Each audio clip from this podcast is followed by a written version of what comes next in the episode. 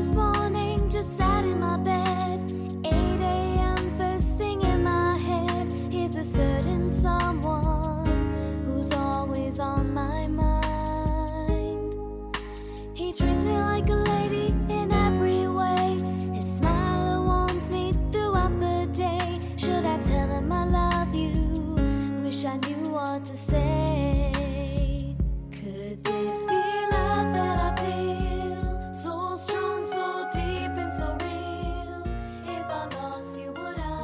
听心声，讲心事，这里是 FM 二五零幺九幺，我是主播小花朵。最近这股殿堂级的寒流侵袭了我们的朋友圈，下了一场最大最大的雪，也冻住了微博，让我们感受到了南方的朋友们的热情。而我，在前几天还一直骄傲地说已经有半年没有感冒了，但现在也已经流着鼻涕，嗓子哑了。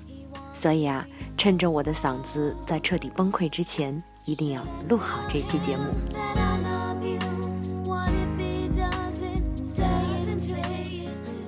在这个寒冷的四九天里，我们一起分享的主题是：你可能一辈子也遇不到一个合适的人。有多少的单身宣言一直是我在等那个合适的人出现，可现实是你遇到了很多很多的人，错过了很多很多的人。即使你已经谈过了很多很多次恋爱，可是你始终没能够遇到一个合适的人。看到恩爱的情侣，你埋怨、嫉妒，为什么我就遇不到一个人谈一场甜甜蜜蜜的恋爱呢？不是上天不眷顾你，而是遇到一个合适的人，本身就是极小概率的事件。什么样的人才能够被称作合适的人呢？他能够包容你所有的脾气，在你无理取闹的时候，一把揽进怀里，亲吻额头，给予一个大大的拥抱。他能够比你的闺蜜更准确地觉察到你的坏心情，并用最合适的方式给予最恰当的安慰。他还要能包容你所有的缺点，三观和你高度统一，五官符合你的审美。在他的眼中，你就是在世貂蝉，转世杨贵妃。无论身边有多少美女围绕着他，他依然能够不为所动，深情凝视着你，并说出：“你才是最美。”对男人来说同样如此，他要貌美如花，还要善良顾家，最好还能和你一起打游戏。可是和男朋友一起打游戏的时候，女生表情估计也和游戏差不多吧。所以，你所想的合适的人，其实都是你心中最完美的人。所以，你所想的合适的人，其实都是你心中完美的人。遇到一个完美的人有多难，遇到一个合适的人就有多难。很多人拒绝别人的时候，或者分手的时候，都会用“我们不合适”来作为理由，性格不合适，长相不合适，生活方式不合适，你爱吃辣，我爱吃甜，这些都不合适啊。那么多可以证明我们不合适的理由摆在眼前，不合适又怎么能在一起呢？简直让人无法反驳。你说不是啊？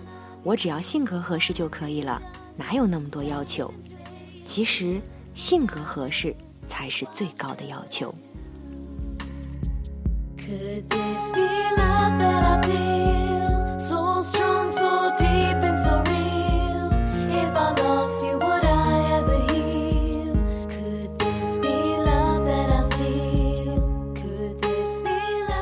两个完完全全不同的人类，性格注定是分裂的。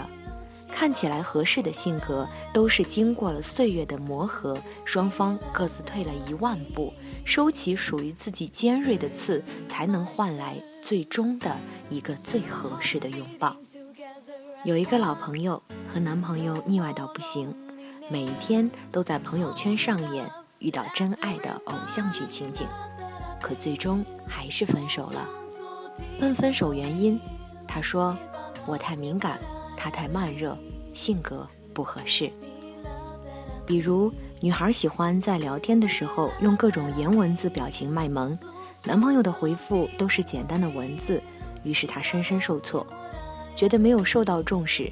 她觉得他应该是一个最懂她的人，他说半句话她就能理解。但当他说了两句话，她还没有理解的时候，她就觉得他们不合适了。她感动的男朋友也应该感动，她重视的男朋友也应该重视。如果男朋友做不到和她有一样的想法和感受，这就是性格不合适，没有办法在一起过以后的日子了。男孩喜欢结交朋友，你就让他去，那是他生活的一部分。不要因为你习惯了占有，就觉得他的生活时刻都要以你为中心，你们才是合适对方的人。女孩偶尔无理取闹，摆摆臭脸，你也多理解一些。不能因为你习惯了主导，就认为她一定要对你百依百顺，你们才是最合适对方的人。不要把所有的事情都上升到性格不合适那个层面上来。合不合适，不是以你们之间的不同点去判断的，而是以你们之间肯不肯接受对方的不同点来判断。我们的个性当中都有独立于彼此而存在的部分。